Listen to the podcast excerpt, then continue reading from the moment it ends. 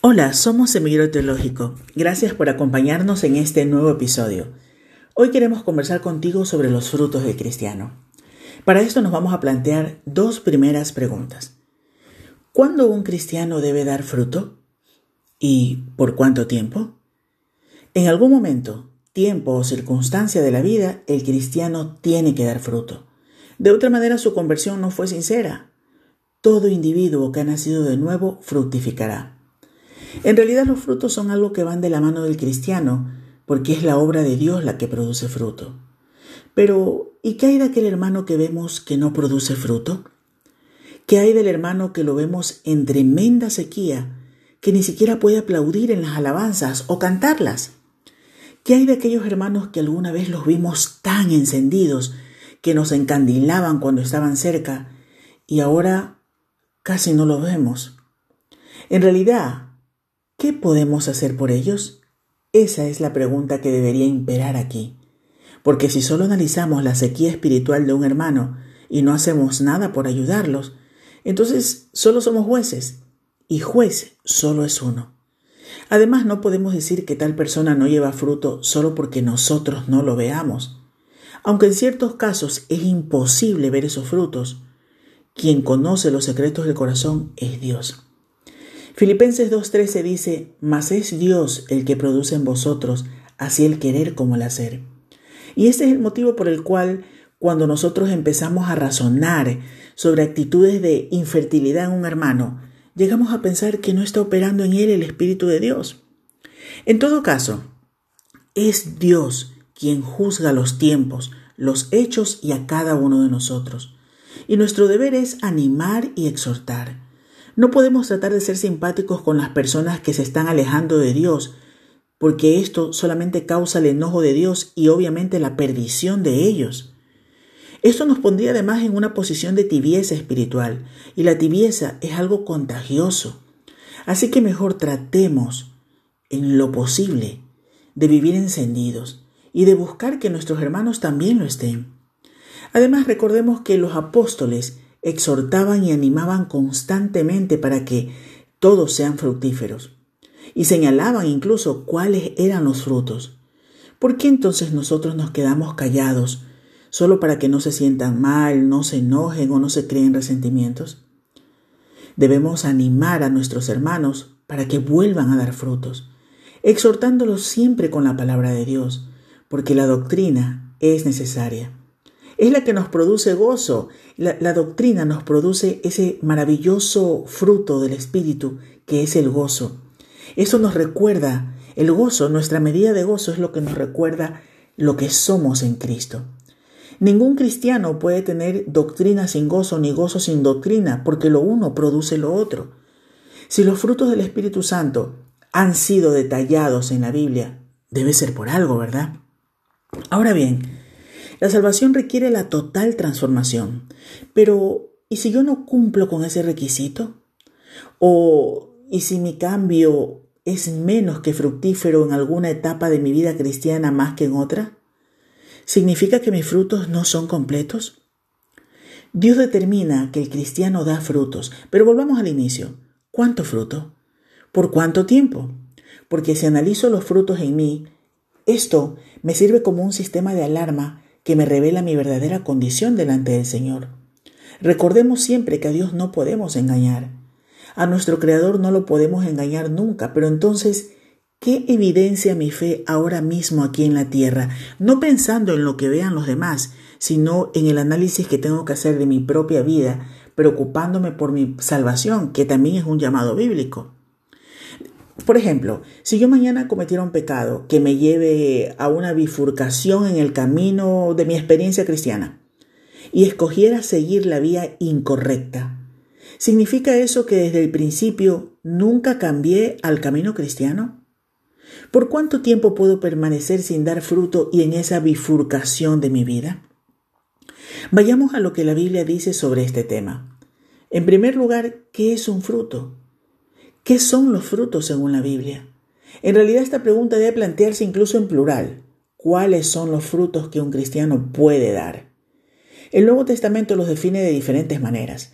El carácter del cristiano en proceso de crecimiento es un fruto en sí mismo.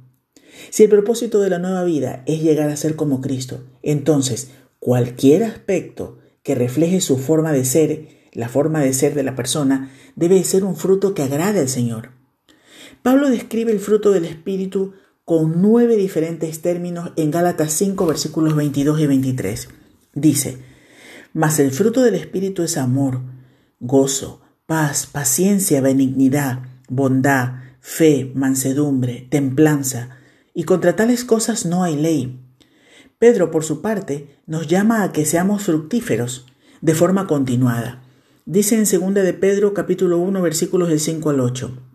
Vosotros también, poniendo toda diligencia por esto mismo, añadid a vuestra fe virtud, a la virtud conocimiento, al conocimiento dominio propio, al dominio propio paciencia, a la paciencia piedad, a la piedad afecto fraternal y al afecto fraternal amor, porque si estas cosas están en vosotros y sobreabundan, no os dejarán estar ociosos ni sin fruto en cuanto al conocimiento de nuestro Señor Jesucristo. Es decir, que mostrar cualquiera de estas características es producir fruto, y también que el estar ociosos es ser infructuoso. Y todo esto va de la mano con nuestro mayor conocimiento de Dios, porque cuando descubrimos lo que le agrada a Él, nuestros actos van conformándose día a día, más y más a sus mandatos. También son frutos aquellos que vienen a Cristo a través de nuestro testimonio. Por eso siempre tenemos que cuidar nuestro testimonio. Y otra forma de dar fruto es alabando a Dios, alabando a Dios con acciones de gracia, ofreciendo frutos de labios que confiesan su nombre. Lo dice Hebreos capítulo 13 versículo 15. Esto es algo además que debemos de hacer continuamente. Y también damos fruto cuando ofrendamos. Eh, así describe Pablo la ofrenda para los santos que recibió de mano de los filipenses. Escuchen, dice Filipenses capítulo 4 versículos del 15 al 17. Y sabéis también vosotros, oh filipenses, que al principio de la predicación del Evangelio, cuando partí de Macedonia, ninguna iglesia participó conmigo en razón de dar y recibir, sino vosotros solos, pues aún a Tesalónica me enviasteis una y otra vez para cubrir mis necesidades. No es que busque dádivas, sino que busco fruto que abunde en vuestra cuenta. Debemos aclarar que cuando Pablo dice aún en Tesalónica, lo hace porque la iglesia de Tesalónica era pudiente, pero aún así, los filipenses eran fieles enviando a Pablo provisiones. Nunca fallaron. Ellos estaban todo el tiempo preocupados por cubrir las necesidades básicas de Pablo, aunque sabían que estaba en un lugar en el que no le faltaría nada. Pero bueno, este tema de las ofrendas lo continuaremos en otro episodio de Semillero Teológico. Continuando con este tema, veamos, ¿qué pasa con aquellos que ya están dando frutos? Esto también es muy importante. Y para esto les invito a leer Juan capítulo 15 versículos del 4 al 10, pero por favor, hacerlo.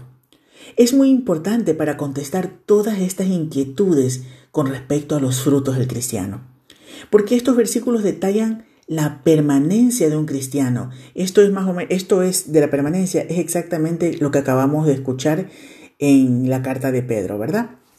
Es decir, que los que ya están dando fruto en algún momento podrían acomodarse y sentirse seguros. Por poner un ejemplo, una persona puede sentir que está congregándose, participando en alguna obra de la iglesia, en diferentes actividades en la congregación, que está contribuyendo también al sostenimiento de la casa de Dios y se siente que, que es ya suficiente. Entonces no tiene hambre de hacer más. Entonces puede llegar un momento de estancamiento espiritual. Por eso estos versículos dicen que es necesario que no nos estanquemos, que continuemos, que estos frutos deben de ser continuos. Sencillamente es porque es, de esta manera estamos haciendo la voluntad divina y a medida, a medida que vamos descubriendo la palabra de Dios, vamos a ir incrementando en frutos. Por eso, continuando con Pedro, él hace referencia a permanecer dando fruto. Permanecer nos trae un beneficio adicional incluso, y esto es que nuestra oración es contestada. Y esto también tiene sentido, porque el que guarda la palabra de Dios, el que la estudia día a día y pide discernimiento en ella, conoce la mejor manera de orar, porque lo hace conforme a la voluntad de Dios. Y por supuesto, por ese motivo sus peticiones son contestadas. Permanecer, pedir, recibir y llevar mucho fruto prueban que somos seguidores de Jesucristo. Si entendemos bien este pasaje, que por favor les pido que lo lean, nos dice que aquellos que tienen una relación íntima y una experiencia madura con el Señor y permanecen en Él, la palabra permanecer es importante si se dan cuenta. Esto significa que tener fruto constante es hacer y continuar haciendo la voluntad de Dios sin sentir que ya es suficiente. Los frutos, según dijo nuestro Señor Jesucristo, se producen en cantidades variables y en diferentes maneras, pero siempre se producen. Preocupémonos por los frutos que sabemos que debemos dar. Y si vemos a un hermano infructuoso, no lo critiquemos, pero sí hablemosle con amor, como siempre me dice a mí el pastor Eduardo, exhortando con amor, animando con amor. Es una forma de fertilizar, pero siempre con la palabra de Dios. Mateo 13, versículos 8 y 9 dice, Pero parte cayó en buena tierra y dio fruto, cual a ciento, cual a sesenta y cual a treinta por uno. El que tiene oídos para oír, oiga. El Señor te bendiga. Te espero en el siguiente episodio.